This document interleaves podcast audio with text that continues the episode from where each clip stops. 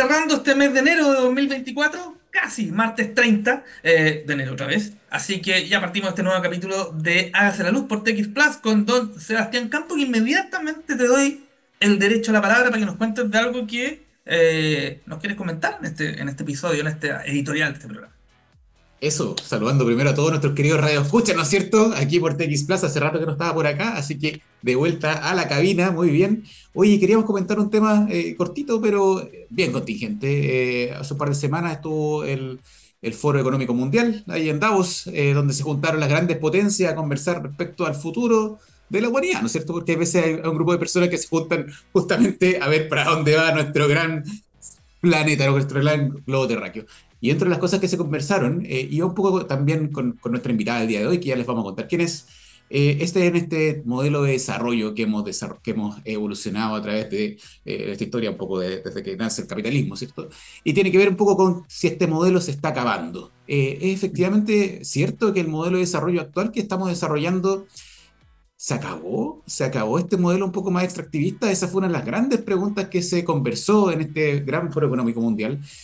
Y dentro de esos, más que, más que decir se acabó, qué está pasando, se habla un poco del inicio de una nueva era. Una nueva era enfocada también en la cooperación, una nueva era basada en la regionalización, ¿vale? Una nueva era de adaptación eh, y de mitigación, ¿cierto? El cambio climático no solo está marcado por las actividades de mitigación, sino también vamos a tener que adaptarnos, eh, lamentablemente, y también de no dejar de lado a las naciones que hemos dejado de lado, eh, lamentablemente, eh, por este desarrollo económico mundial que se ha dado particularmente los países de África, ¿cierto? Eh, algunos sectores de, de, Sudamérica, asimismo algunos sectores de, de, Asia también que están bastante, bastante abandonados y con malas condiciones laborales y económicas en esos países.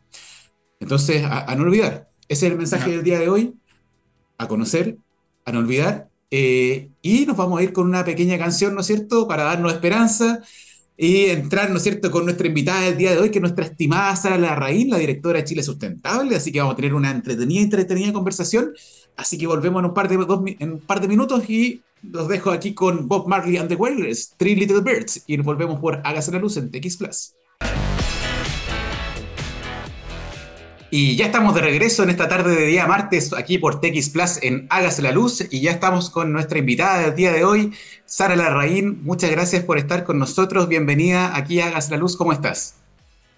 Muy bien, muchas gracias Sebastián por la invitación y aquí estamos. Vengo llegando a la calle, el calor que ni te digo, así es que vamos a tratar de concentrarnos y de dar lo mejor posible a las preguntas de ustedes. Eso. Aguante con el calor por allá, ¿cierto?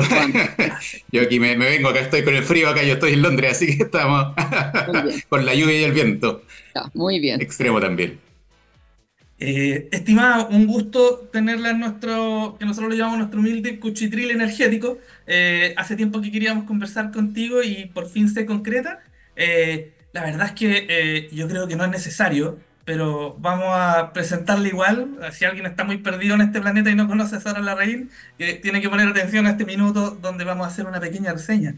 Eh, estimada usted, eh, bueno, destacada ecologista y política chilena, es profesora de artes plásticas de la Universidad Católica y también ahí desarrolló esa parte en el área estética en la misma casa de estudios, la Universidad Católica, y también en la Universidad Metropolitana de Ciencias de la Educación. Eh, fundadora de la Oficina para Latinoamérica de Greenpeace, de Greenpeace en los años 89 y 1993 y desde hace 25 años es la directora de Chile Sustentable.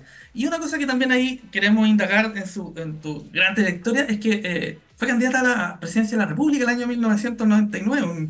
ahí nos estábamos acordando de, ese, de ese gran hito y ahí vamos a aprovechar de hacer algunas preguntas. Nuevamente bienvenida Sara a Hágase la Luz este día martes. Muchas gracias, Danilo. Muchas gracias. Y vamos directo a las preguntas porque siempre decimos que aquí en Hágase la Luz el tiempo vuela. Eh, Sara, eh, muchas veces a nuestros, invitados e invitadas eh, les, preguntamos cómo ha sido su camino profesional, qué lo ha llevado a desarrollarse en el camino energético, eh, pero en este caso, ¿no es cierto?, queremos preguntarte un poco más allá, eh, sobre todo, ¿no es cierto?, por tu trayectoria, y te pedimos que nos cuentes cómo te has convertido de alguna forma en una referente, ¿no es cierto?, de, eh, ecologista en el país, ¿no es cierto?, y más allá también. desde la Escuela de Pedagogía, no sé, si hubo algún hito particular, personal, profesional, que te llevó a tomar este, este camino, ¿cierto? Si le puedes contar un poco. Sí, mira, en general yo, yo, entré, en, eh, yo entré a la universidad todo el área como de, de artes y, ciencias sociales. Vengo de ahí, no vengo de las ingenierías ni de la ciencia exacta. Em, y, estuve académica en el Instituto de Filosofía de la Universidad Católica, eh, digamos, eh, con, periodos, con periodos entrando, saliendo, cuando me tocaba muchos viajes, particularmente cuando me tocó eh, ayudar a formar eh, las, oficinas de Greenpeace en México, en Brasil, eh, etcétera, Centroamérica. dejé la universidad por unos, por unos dos, tres años, después volví y las últimas clases que, que hice en la, en la Católica fueron en el año 2018. O sea, siempre tuve una, una, una, digamos, una doble militancia entre las, las fundaciones de interés público, la ciudadanía y la universidad. Y, por qué siempre el interés de estar en la ciudadanía y en las organizaciones de interés público? Porque lamentablemente en, las universidades uno hace mucha investigación. Nosotros hacemos investigación prácticamente todos los años, educación, pero se ve poco, se ve poco la implementación de las propuestas. Y eso a mí me genera una cierta ansiedad. Eh, tú querías muchos cambios, etcétera, etcétera, y la verdad es que uno hace proyectos de investigación, publica mucho, pero los cambios se ven lejanos. Em, y, particularmente el, uh, cómo yo paso de las ciencias sociales al tema, eh, al tema ambiental es, es, es, principalmente por el trabajo en terreno. En general nosotros en la universidad, eh, dentro de las investigaciones, hacemos mucho terreno. A mí me tocó hacer terreno eh, particularmente en la, zona, en la zona norte, en lo que hoy día son la, el área de desarrollo indígena Atacama la Grande, al interior de Antofagasta, al interior de Arica, eh, también toda la zona eh, vinculada al lago Chungará. Me tocó también en la zona Pehuenche, en la Laguna y Calma, es decir, toda la zona de Araucanía hacia la cordillera, viendo eh, sistemas de creencia, em, sistemas culturales, sistemas productivos. Y la verdad es que em, claramente entendí cómo, cómo, todos los elementos de la sociedad desde la alimentación hasta, hasta la vivienda, los materiales, eh, las tecnologías nacen de la relación eh, con la naturaleza. No somos otra cosa de la naturaleza. Aquí ha habido una evolución nuestra, digamos, con una serie de, eh, de, elementos, de, de, cambios culturales, de tecnología, de conocimiento, eh, pero, pero finalmente los elementos estructurantes eh, de la relación han estado siempre y eso siempre me llamó la atención. Y particularmente me llamó la atención eh, cómo la degradación ambiental incidía en la degradación de las culturas y finalmente en la migración de muchos pueblos, particularmente en la zona norte del país, en Atacama la Grande, eh, todas las orillas del Salar de Atacama, por ejemplo, o toda la zona del oasis de Calama, eh, que fueron absolutamente degradados por la, eh, por la actividad minera que obviamente corresponde a una prioridad económica de, desarrollo del país, pero que tiene esos tremendos, esos tremendos costos. Entonces, eso me llamó la atención y, obviamente me, empecé a, trabajar fuera de la universidad, haciendo clases todavía, pero eh, fuera de la universidad y ahí me pidieron de Greenpeace que hiciera algunos, eh, algunos estudios. De ahí me fui metiendo en el, tema ambiental los mayores impactos sobre el tema de los recursos hídricos, el tema del cambio climático. Eso, eso estamos, estamos en, en los años 90, donde se estaba preparando la cumbre de la Tierra de Río, en 1992, donde se firmó la Convención de Cambio Climático, la Convención de Biodiversidad, etcétera, etcétera, y es allí donde hago el tránsito. Es porque entendiendo de que, eh, de que la sociedad humana depende de la naturaleza y obviamente los sistemas biofísicos que la mantienen, y que, y que la verdad es que si destruimos aquello, nos estamos disparando en los pies. Y por lo tanto, tendremos que sufrir consecuencias complejas. Entonces, ese yo diría que es el paso. Entonces, un paso que es, es, un, es un paso de mirada, eh, que no es un cambio de mirada, sino que más bien es una apertura a un conocimiento más complejo, eh, a, una, a, una, a, una, a, un enfoque más sistémico. Em, y, y obviamente todo lo que viene después con el tema de las energías renovables, la descarbonización, está en el marco de una política de descarbonización con el objeto de recuperar las condiciones climáticas para que la biosfera eh, se mantenga en el tiempo y por lo tanto la especie humana como la conocemos, digamos. Oye, Sara, y, en ese sentido, si hacemos un poco el paso atrás y, y nos vamos a esos primeros años, antes incluso de la Convención de Río, ¿Cómo has visto tú la evolución del sector? Que claro, uno empieza a decir, no sé, los años 70, 80, fuerte desarrollo económico por prioridades ambientales probablemente nulas, eh, a, a, a, este tránsito después de, hablamos, no sé, 32 años después de que se firmó la Declaración de Río, eh, ¿hay cambios significativos en la forma que el ser humano ha empezado a concebir la relación con la naturaleza? ¿O seguimos pensando un poco en la economía primero? O sea, yo creo que seguimos pensando lamentablemente en la economía primero y lamentablemente no en la economía de los países, sino que más bien en las economías de las corporaciones. Eh, porque aquí mm. hay un PIB nacional, pero hay un PIB, de, un PIB de cada una de las corporaciones que constituyen la economía global. Hoy día la economía global no son economías nacionales solamente, son economías corporativas también y están todas dentro de un conglomerado, de una galaxia eh, donde las relaciones son bastante más complejas de lo, la cosa lineal que nos enseñan en, en el colegio, digamos. Eh, entonces, ¿cómo estamos? Yo creo que estamos peor. O sea, estamos con casi 1,5 grados. Ah. Eh, por eso te digo que estamos peor. Y estamos peor, ¿por qué? Porque estamos con una situación, desde mi perspectiva, estructuralmente, digamos, y radicalmente grave y amenazante, es porque, y, particularmente en el caso de Chile, tenemos una crisis de seguridad hídrica eh, que afecta absolutamente todos los sectores. O sea, nosotros en el caso de Santiago hemos estado el año, los dos últimos años, no este, pero los dos anteriores a punto de racionamiento, racionamiento de agua. Eh, hemos tenido problemas de alta disminución de producción agrícola, incluso producto de exportación, producto de menos riego. Hemos tenido eventos extremos, obviamente, que han hecho que incluso los alimentos eh, han, han, sido más caros porque hay que bombear agua y hay que pagar luz y, por lo tanto eh, sube el precio de los alimentos. Eh, hay mayor vulnerabilidad por eventos extremos como aluviones, lo que pasó, lo que pasó este verano, este, perdón, este invierno, em, fue un tema, un tema complejo. Entonces, creemos que estamos en una situación de mayor vulnerabilidad en general. La sociedad humana la infraestructura que hemos construido los humanos, eh, las ciudades, eh, tenemos mayores vulnerabilidades que antes. Eh, entonces, en ese sentido, me parece, me parece que estamos peor.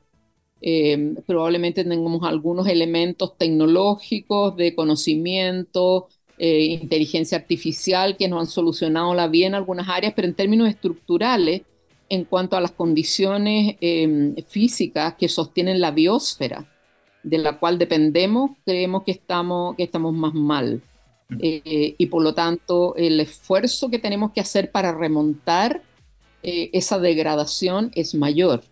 Y no es sectorial, eh, mm. sino que es, es sistémica.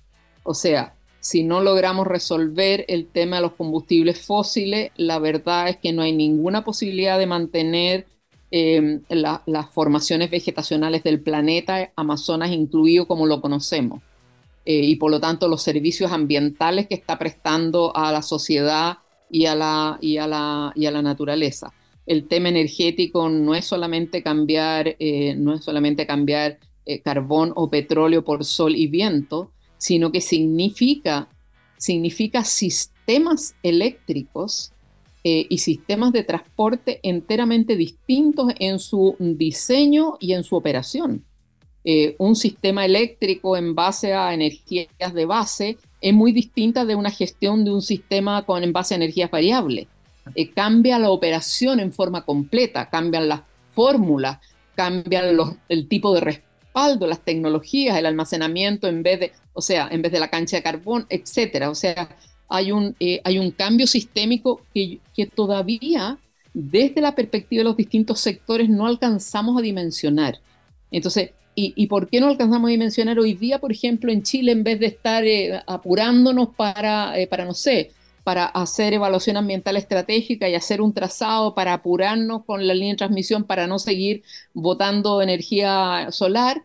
La discusión, además de las tarifas, que está muy bien con el tema de la estabilización y todo lo demás, está en que si, si es relevante el gas o no es relevante el gas. Esa no es la discusión. La discusión es cuál es la velocidad y cuáles son los elementos que nos faltan para armar el puzzle de este sistema distinto. y, y además de las inversiones, ¿qué tiene que cambiar el coordinador en la operación del parque que tenemos hoy día? Entonces, no es solamente un tema de la generadora, es un tema del, del operador del sistema y es, un, y, es un, y es un desafío para el que hace la política pública y el ministerio para que llegue con los decretos, llegue con las regulaciones, para que no se generen las distorsiones y vayamos como avión en el camino de, eh, de esta transición hacia lo que queremos. Entonces, hoy día está complicado porque todavía no hay liderazgos que junten estas partes y por lo tanto la orquesta está sonando malito, malito. Los, los distintos elementos de la orquesta está sonando malito, entonces estamos, y hoy día estamos todos desesperados por el tema de las tarifas, pero como que los parlamentarios dicen, no, no negociamos nada más, la transición, se para la ley de transición mientras no se resuelvan las tarifas, no, se tiene que hacerlo simultáneo que hay que caminar y mascar chicle al mismo tiempo, porque la velocidad de, lo que tenemos que hacer es muy relevante. Eh, estimado, Así que esa es ah. mi visión un poquito general de, lo que estamos enfrentando hoy día. Eh, si yo bien recuerdo, al menos la primera como manifestación social importante en temas medioambientales fue ahí al frente de la Biblioteca Nacional, eh, perdón, del, del Museo de Bellas Artes, contra los ensayos nucleares de, la, de Francia, la Torre de Muroroa, el año 94, eh, organizado, si es que bien recuerdo, por Greenpeace. Y han habido una serie también de hitos, las marchas contra Barrancones, contra Hidroicén, etcétera, etcétera. Eh, pero eh, creo que un hito como institucional que, que, pone en la palestra como de política pública al medio ambiente fue su participación como, candidato, como candidata presidencial en el año 1999 eh, con Ricardo Lagos, Joaquín Lavín, Gladys Marín eh, eh, y otros candidatos más que, en este momento no recuerdo. obviamente es muy difícil ser la candidata outsider frente al duopolio izquierda-derecha de la época. ¿Cuál fue un poco este como el sentimiento, la motivación de dicha campaña y, y quizás si comparte esta reflexión de que ese es un punto de partida como institucional para poner al medio ambiente como tema central de la política pública en nuestro país?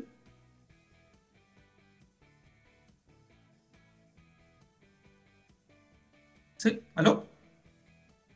Mira, eh, ah, sí, sí. El, tema de la transición, eh, el, tema de la transición no estuvo exento de dificultades y complejidades. Eh, y, y, la verdad es que ustedes son muy jóvenes, pero em, el, primer gobierno, el primer gobierno de, transición se lograron algunos avances, no obstante las expectativas de la transición eran bastante altas. Em, y, obviamente eh, lo, que, lo, que nosotros, lo que nosotros vimos es que particularmente entre el primer gobierno, donde más o menos se avanzó en, en las urgencias, Después tuvimos un segundo gobierno complejo de Eduardo Frei, donde hubo, donde hubo realmente un estancamiento en la agenda de la transición, que se había diseñado, que se había negociado, eh, etcétera, etcétera. Y ahí obviamente los temas sociales, los temas ambientales, los temas políticos de descentralización eh, eran, eran temas muy sentidos.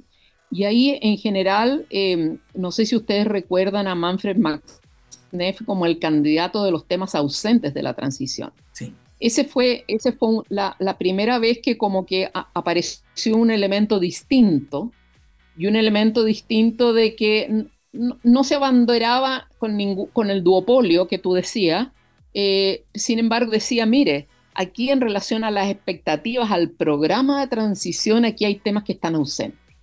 Y aquí, y aquí hay temas ausentes vinculados a los recursos naturales, se mostró, se mostró el tema del, de incluso el desarrollo energético, el tema de las minas de carbón en Lota, que estaba la transición fracasando. O sea, se ah, mostraron una serie de, de, temas que eran súper relevantes, el tema de la mujer, el tema de los jóvenes, yo diría que primera vez que salió como un actor que había, que tenía que haber una política pública sobre los jóvenes. Y entonces eso, eso fue, generó un espacio político importante de temas de temas nuevos en la política, mucho más innovadores que los temas de la vieja, de la vieja política. Teníamos los mismos, los mismos líderes antiguay de, de, antes del, del, golpe, los mismos partidos, las mismas cosas. Entonces, yo diría que esa, esa apertura que se dio con Max Neff eh, fue un grupo que siguió trabajando.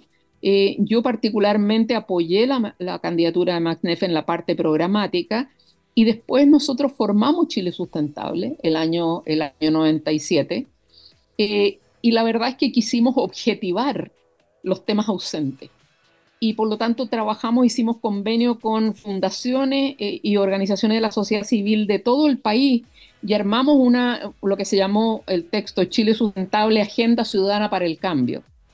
Eh, y ese documento estuvo, eh, estuvo prácticamente listo a inicios del año 99.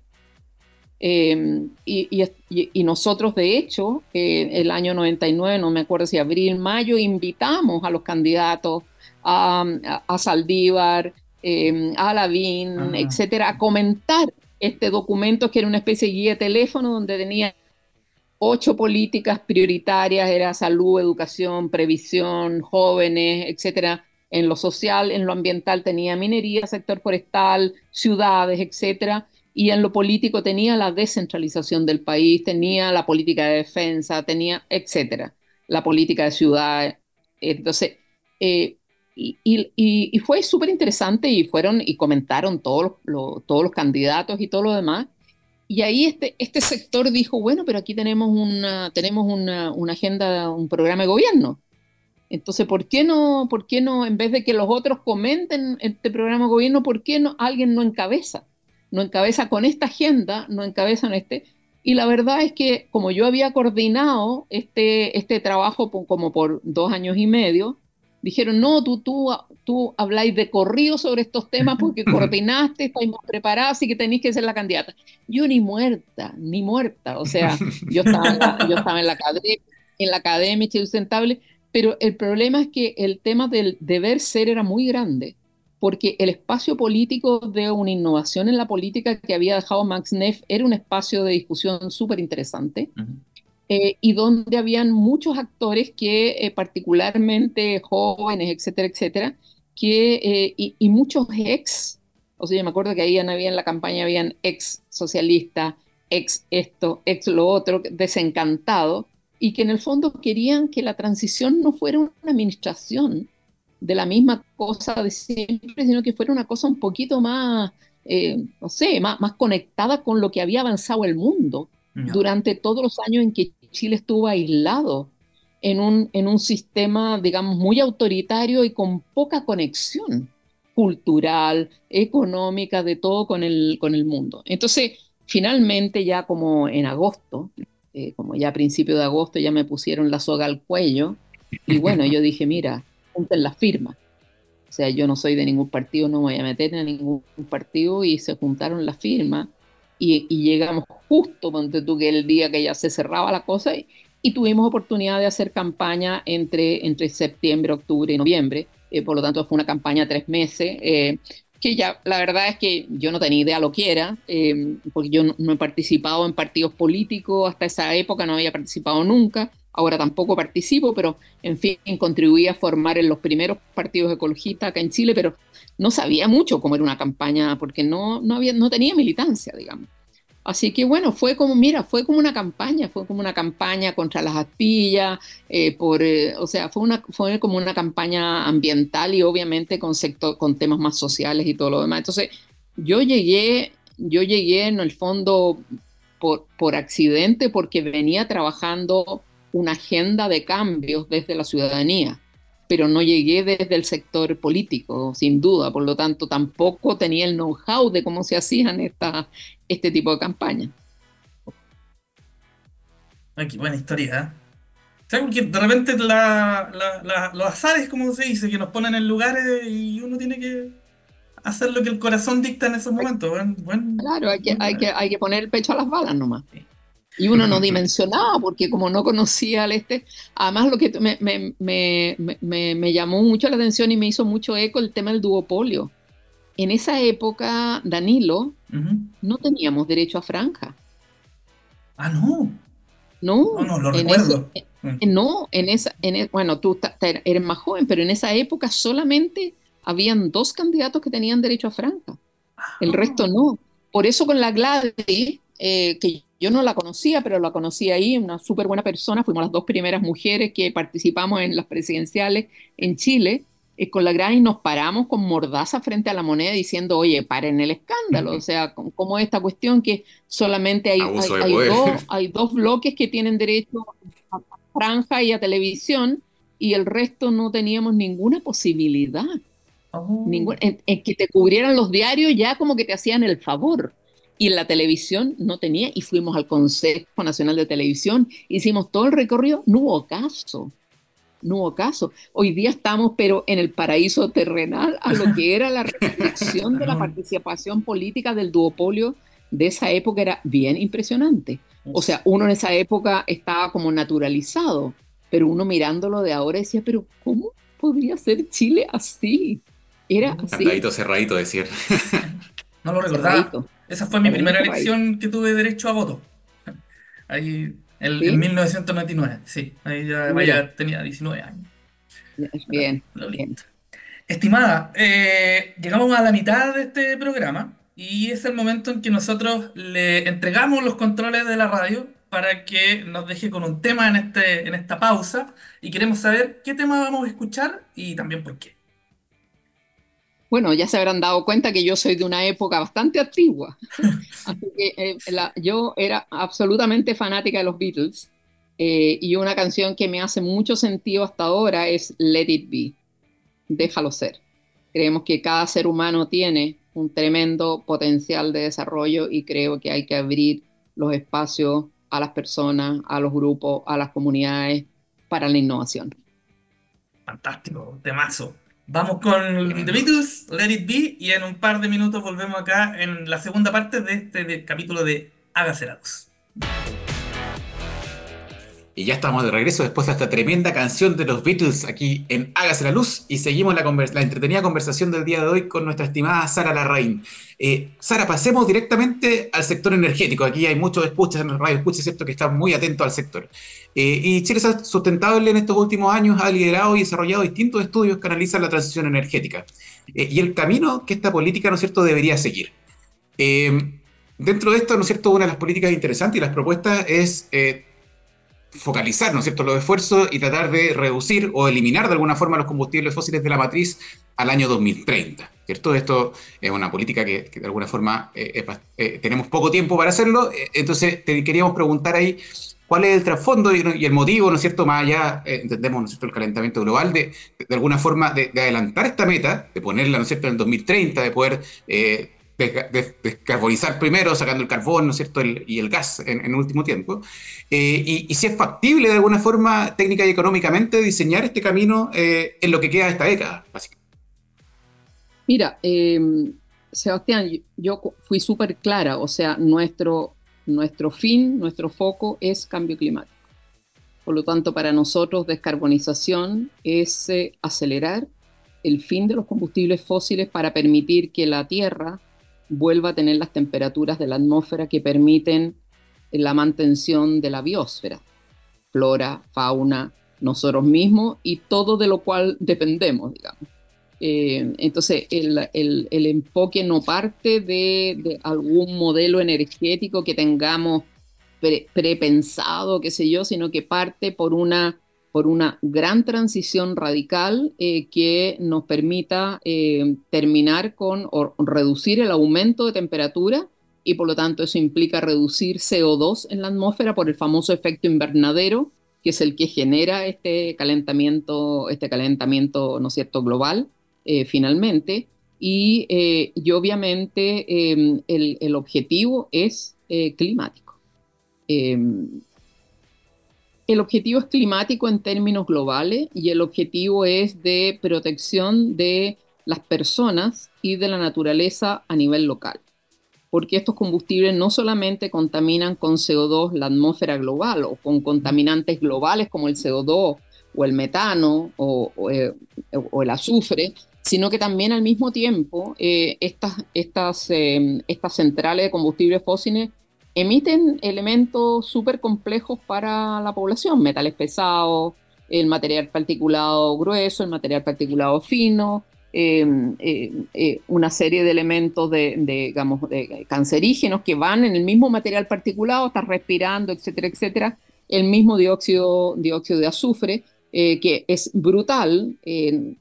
ustedes saben, en Europa uno de los grandes causantes de la agenda ambiental fue la lluvia ácida, generada por el dióxido de azufre de los parques industriales, etcétera, etcétera. Entonces, mi objetivo es ese. Ahora, eh, nosotros, empezamos, nosotros empezamos antes del tema, del tema de, la, de descarbonización así al hueso, nosotros empezamos con promoción de la, eh, de la energía renovable y la eficiencia energética. El año, el, año, el año 2003 nosotros ya habíamos planteado al gobierno la, la, una ley de energías renovables obligatoria. Em, el, año, el año 2005 ya estábamos molestando y se anunció un programa de eficiencia energética, después el programa País de Eficiencia Energética. Con la crisis del gas, el, el, gobierno, en vez de apuntar a ir rápidamente a una ley de energía renovable, optó por el carbón. Ahí tuvimos un fracaso súper importante y no fue hasta después, eh, a finales del gobierno de, de, Bachelet, que eh, dos años después, el año 2006, que sacó, eh, entró al, Parlamento con una ley de energías renovables obligatoria, con cuotas obligatorias, eh, que fue aprobada el año 2008. Y nosotros estábamos en eso, estamos abriendo el camino de la alternativa a los fósiles. Eh, y, obviamente no solamente estos nuevos combustibles o estas nuevas fuentes de energía, sino que también cómo usamos la energía usémoslo en forma eficiente. Si hoy día el mundo, en esa época el mundo tenía todo más eficiente, tenía refrigeradores más, eficientes, tenía auto más eficiente, tenía todo más eficiente, ¿por qué seguíamos nosotros eh, con este tremendo consumo eh, por unidad de PIB y, tremenda contaminación? Entonces, eh, ese, ese fue nuestro trabajo y estuvimos en todas esas leyes. Después, el gobierno de Piñera empezó a avanzar el sector, ya dupliquemos, habíamos logrado 10% obligatorio, con Piñera logramos 20% obligatorio al año 2024, es decir, hemos estado siempre en esta, en esta batalla con la oposición absoluta, cerrada del sector, del sector energía, de los generadores, eh, que éramos muy responsables, que iba a subir las cuentas de la luz, eh, que, que, éramos sandía, eh, verdes por fuera, rojos por dentro, los, los, los, ayatolas, del no sé qué, eh, nosotros éramos los, los, lomos de toro del desarrollo, eh, porque había que frenar para saltar el lomo de toro, o sea, ni te digo el bullying, o sea, y el sector seguía tratando de, en esa época eran como cuatro empresas, cinco, eh, de seguir con su negocio y más de lo mismo y más de lo mismo y más de lo mismo, fue súper difícil.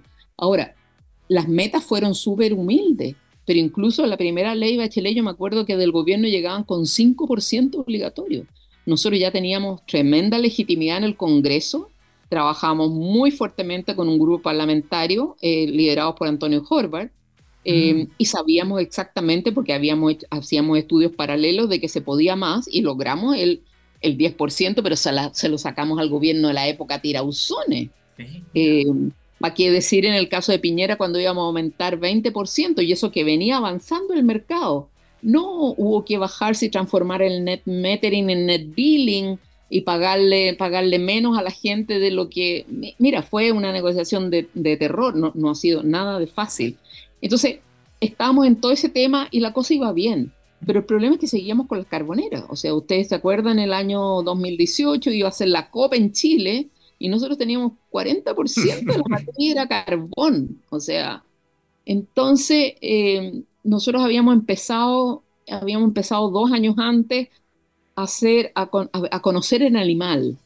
Eh, nosotros siempre estudiamos primero el tema, de conocer el animal y, veíamos que, bueno, las carboneras eran tantas, eran cuatro empresas, tres de ellas eran transnacionales, eh, Colbún tenía Santa María, el resto eran todos, tenían, estaban de otros países, tenían otras normas de emisión bastante más estrictas, tenían compromisos de descarbonización, Italia en el, Engie Francia, AES en Estados Unidos. Y entonces, ¿por qué en Chile están, pero como si no pasa, aquí no pasa nada y seguimos en la misma cosa? Entonces, empezamos con una, empezamos a hacer un estudio, eh, un estudio eh, eh, para la COP importante, eh, contratamos, conseguimos dinero, contratamos una consultora del mercado, eh, Class Ingeniería, que es uno de los que están muy legitimados en el mercado, y le dijimos, mira, eh, ustedes nos harían este trabajo de ver un escenario, un escenario de cuándo es posible eliminar el carbón. Em, y la verdad es que el, el, gobierno estaba con una agenda de energía, nosotros ya habíamos hecho una pataleta y le habíamos montado una comisión ciudadano parlamentaria, a Piñera, que había hecho una comisión presidencial para energía a propósito de Hidroaicén, nosotros le habíamos hecho una paralela, o sea, ya, ya teníamos estrenamiento. Eh, y la verdad es que el estudio nos dio eh, que era económicamente factible y técnicamente factible cerrar todas las carboneras o reconvertirlas al año 2030 porque lo que nos, lo que nos costaba el remanente de, el remanente de inversión eh, para, eh, para, para, reemplazar las carboneras, lo ahorramos en costos de operación. Y por lo tanto, el, el, el costo adicional para, para, el sistema era prácticamente mínimo, era muy, muy pequeño. Entonces, eh, y bueno, y, y, lo, y, lo, hacíamos además con un, eh, lo hacíamos con un impuesto verde bajo. Nosotros optábamos que también apuntábamos que con un impuesto de 32 dólares, que es el costo de abatimiento del CO2 en Chile, esto podía acelerarse más. Eh, nosotros estamos, estamos en un escenario de impuesto al carbono de 5 dólares, que es el que tenemos hasta el día de hoy. Entonces, eh, por eso que cuando, cuando el presidente Piñera lanza su programa de descarbonización, y, y, y, digamos vinculado al tema de la mesa, de la mesa de descarbonización que no tuvo ningún resultado la primera. Eh, el presidente dice y, la, y, las empresas dicen, sí, vamos a cerrar ocho centrales al año 2025, ese era el gran problema, y el resto al 2040, y cada cinco años vamos a revisar, nosotros salimos al día siguiente, o sea, el, el mismo día le dijimos que era un chiste, que este no era un plan de descarbonización, era una venta de garage de las ocho centrales más viejas, que tenían más de... Estaban apagadas todas. claro, eh, y, y, y, que la verdad es que, por favor, pongan un programa serio, y el programa serio es este. Y lo teníamos, y Chile puede, y salimos en la tercera, el, el del presidente, y nosotros en la otra página, eh, claramente, y por lo tanto se hizo el punto. Tú no podías estarle ofreciendo al país una venta de garage eh, cuando lo que necesitaba era un programa de descarbonización, que además había sido medio obligado porque a fin el gobierno de Bachelet, eh, el gobierno iba, iba, a ingresar en la coalición Power in Pascal Alliance, que tenía una, un, un, un, cronograma de cierre de carbonera al año 2030. Y ahí las empresas fueron del Ministerio de Higiene y dijeron, ¿por qué no hacemos un, un prototipo local mejor de descarbonización y todo lo demás, y, eso fue, y por eso se hizo la mesa de descarbonización eh, al, al, inicio, con la ministra Jiménez, al, al inicio del gobierno, del gobierno de, eh, de Piñera, sí. sin conclusión alguna. Nosotros, nosotros hicimos lobby para ser miembro de esa mesa de descarbonización y asistimos a todas las sesiones pero no, esa mesa no tuvo resultado, sino que este, este anuncio maravilloso de ocho centrales viejas que íbamos a cerrar al año 2025. ¿Qué es eso? Nosotros decíamos, ¿qué es esta cuestión? o sea, ¿no? Entonces, eh, ese fue un poco el tema y nosotros estábamos totalmente seguros de aquello.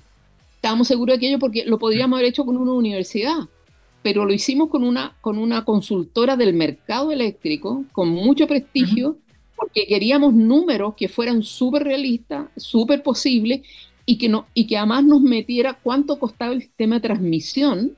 Y, y CAS era uno de los especialistas en, en, en tema de sistema de transmisión.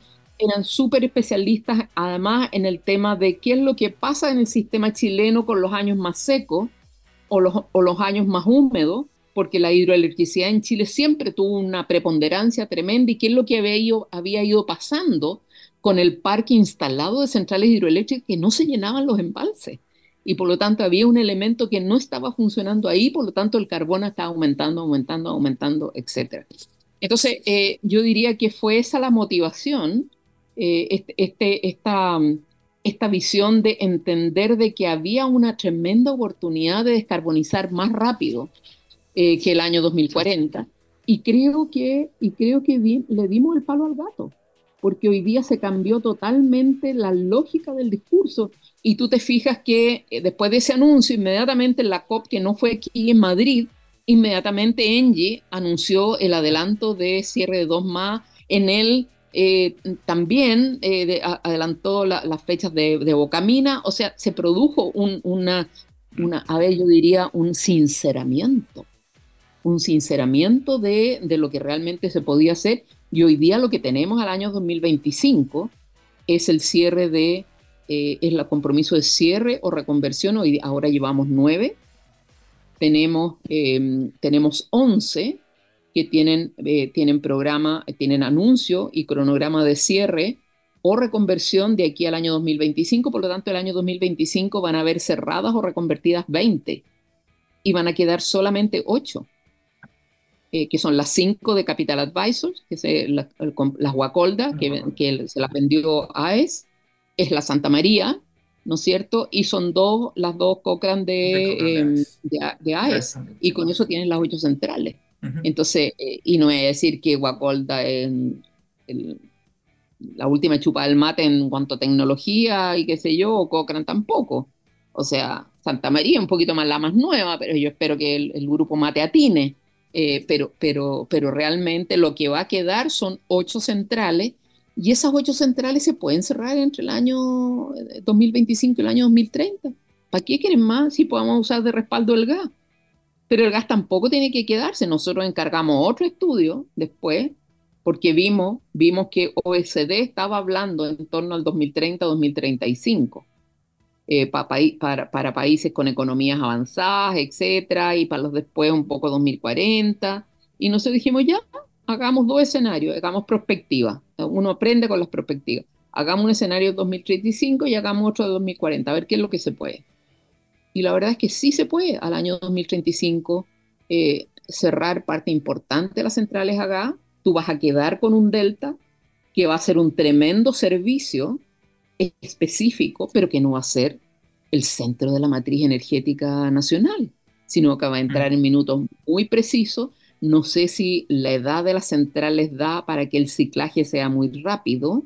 Probablemente mm, las máquinas viejitas van a tener que hacer alguna, algunas adaptaciones o qué sé yo, pero el escenario hacia adelante, eh, claramente, es, sin carbón, con muy poco gas. El estudio que mandó a hacer la Asociación del Gas Natural a, a a la Universidad de Chile, dio la misma, dio la misma tendencia una reducción sustantiva. ¿Por qué? Porque el almacenamiento se constituye en el gran soporte estructural del sistema renovable variable y por lo tanto el gas va a tener un rol eh, muy preciso, eh, bastante pequeño, en, yo diría no sobre el 5%. Eh, incluso a nosotros nos dio entre 3, 3% y, entonces la verdad es que por eso yo decía que en Chile de repente las discusiones son tan insólitas y las pone más bien quien pone la música, de estar discutiendo hoy día el rol del gas, cuando eso no es lo importante, sino que lo importante es cómo almacenamos, cómo vertimos menos renovable, cómo nos apuramos con las líneas para traer la energía del norte, cómo armamos polos de desarrollo donde hay línea y no donde no hay línea. O sea, eh, tenemos todos estos otros que son los problemas reales Em, y, no estar diciendo que si el gas es esencial no es esencial. obvio que no es esencial en ninguna parte del mundo. Es esencial en algunos países que son más dependientes, pero nosotros no somos dependientes estructuralmente del gas. Nos queda bien poquito tiempo, pero te pido si es que esta pregunta puede ser quizás lo más breve posible porque no quiero dejarla ahí en el tintero.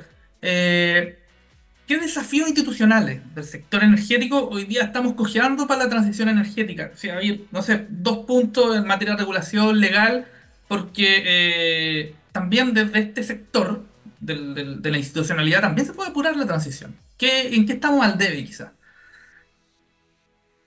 Mira, yo creo que em, yo creo que el presidente Piñera no, no implementó la ley de transmisión. En esa reforma fue una tremenda reforma. O sea, Pacheco estuvo tres años completos en el Congreso Nacional y no fue menor. Eh, pero ahí no se implementó, no se implementó los polos de desarrollo que habrían ayudado mucho para líneas con holgura, la franja, que nos tendríamos ya, eh, tendríamos ya, ya la, la Aguirre prácticamente con un, solamente mirando dónde hacen las torres, pero habría un trazado preaprobado, ¿cachai? Donde tú te puedes mover adentro, pero ya no tienes que resolver la vida completa. Em, yo creo que ese tema, el atraso en la ley de almacenamiento, eh, eh, yo creo que Llobet eh, fue al final, se está yendo chao, yo en enero, que recién puso ese tema y le habíamos estado solicitando desde que entró al gobierno la ley de almacenamiento. Ahí Pardo fue bastante rápido, Huepe fue lentísimo, pero Pardo fue súper rápido, la sacó súper rápida, pero nos faltan reglamentos. Em, y yo creo que eh, es bastante urgente sacar la ley, de, em, la ley de transición hoy día. La ley de transición eh, con el tema de las licitaciones en almacenamiento va a dar una señal de mercado y va a acelerar el tema del almacenamiento. Si esperamos solamente los inversores em, sin que el Estado eh, abra la demanda de ese servicio, nos vamos a demorar mucho más. Entonces, y eso también va a apurar al Estado a que tenga que tener la regulación del almacenamiento que hoy día no la tiene en el detalle, cómo se va a remunerar, cómo, cómo se va a pagar ese servicio y otros servicios complementarios. Porque la matriz que necesitamos requiere otros servicios complementarios, además del almacenamiento, etcétera, etcétera, que va a ser otro segmento que es muy importante, eh, como quedó como otro segmento importante dentro del, del sistema. Entonces, yo diría eso y, y, yo no pierdo la esperanza que el, el, Senado eh, apruebe en segundo trámite, falta solamente segundo trámite, la ley de, em, de promoción de renovables que eh, va a poner una meta obligatoria de 60% a cada uno de los sectores, que hoy día ya no es ninguna novedad porque nadie está haciendo centrales a carbón ni a gas ni nada, pero, pero que es una señal, es una señal de mercado. No es tan importante, es mucho más importante la ley de transmisión, eh, de transición, perdón, pero yo diría que em, lo que urge, lo que urge es eso eh, implementar como corresponde y perfeccionar la ley de transmisión, porque si no vamos a seguir haciendo proyectos y se va a votar todo, acelerar con la ley de, de, transición el almacenamiento y que creemos que debiera, debiera ser la licitación primer semestre del próximo año o fines de este, de este año con el objeto de que realmente eh, eh, empecemos a obligar a la administración a apurarse con los reglamentos y, para que realmente haya un cuadro de motivación real para los sectores inversionistas que tienen que poner las lucas. Eso, Harto desafío, muchos desafíos. Bueno, y se nos quedaron hartos desafíos también aquí en la conversa. Estamos llegando ya al final del programa, pero claro, no hablamos del almacenamiento, el litio, los salares, qué va a pasar con eso, ¿cierto? El hidrógeno, hay varias hay estas preguntas, ¿cierto? Que al final uno tiene que ir desarrollando para ver cómo vamos transitando. Pero, Sara, te dejamos, ¿no es cierto?, a nuestra clásica eh, sección de Hágase la Luz. Eh, un minuto para transmitir un mensaje, este, hacer la luz a todos nuestros queridos radioescuchas aquí por TX Plus, así que la radio es tuya, el siguiente minuto, todo tuyo.